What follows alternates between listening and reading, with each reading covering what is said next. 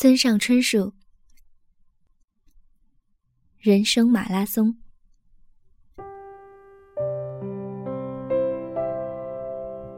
我三十三岁那年秋天，决定以写小说为生。为了保持健康，我开始跑步，每天凌晨四点起床，写作四小时，跑十公里。我是那种容易发胖的体质，我妻子却无论怎么吃也胖不起来，这让我时常陷入沉思。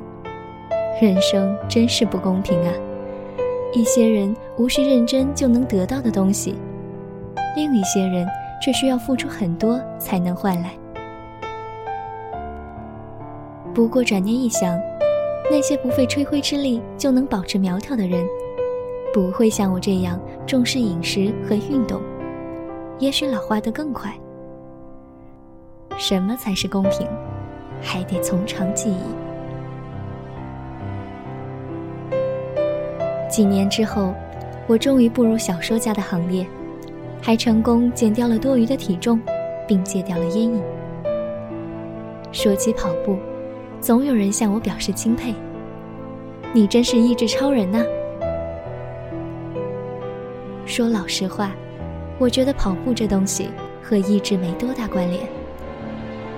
能坚持跑步，恐怕还是因为这项运动合乎我的要求，不需要伙伴或对手，也不需要特别的器械和场所。人生本来如此，喜欢的事自然可以坚持，不喜欢的怎么也长久不了。在这期间，我坚持每年都参加一次马拉松比赛。不过一百公里长的超级马拉松只跑过一次，那次经历真是终身难忘。那是一九九六年六月二十三日，我报名参加了在日本北海道佐吕间湖畔举行的超级马拉松大赛，全程一百公里。清晨五点，我踌躇满志地站在了起跑线上。比赛的前半程是从起点到五十五公里休息站间的路程，没什么好说的，我只是安静地向前跑，跑，跑，感觉和每周例行的锻炼一样。到达五十五公里休息站后，我换了身干净衣服。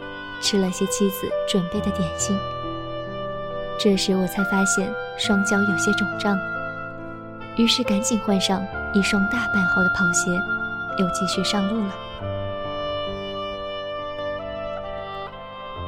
从五十五公里到七十五公里的路程变得极其痛苦，此时的我心里念叨着向前冲，但身子却不听使唤。我拼命摆动手臂，觉得自己像块在绞肉机里艰难移动的牛肉，累得几乎要瘫倒在地。一会儿功夫，就有选手接二连三超过了我。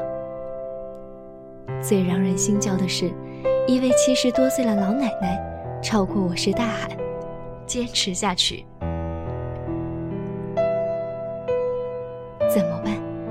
一半路，如何挺过去？这时，我想起一本书上介绍的窍门，于是我开始默念：“我不是人，我是一架机器，我没有感觉，我只会前进。”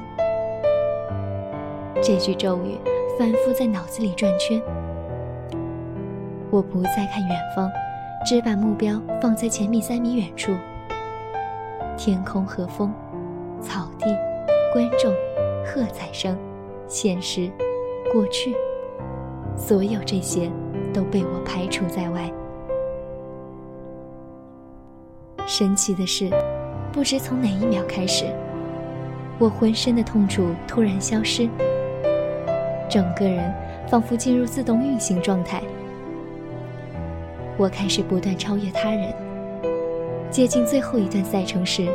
已经将两百多人甩在身后。下午四点四十二分，我终于到达终点，成绩是十一小时四十二分。这次经历让我意识到，终点线只是一个记号而已，其实并没有什么意义。关键是这一路你是如何跑的。人生也是如此。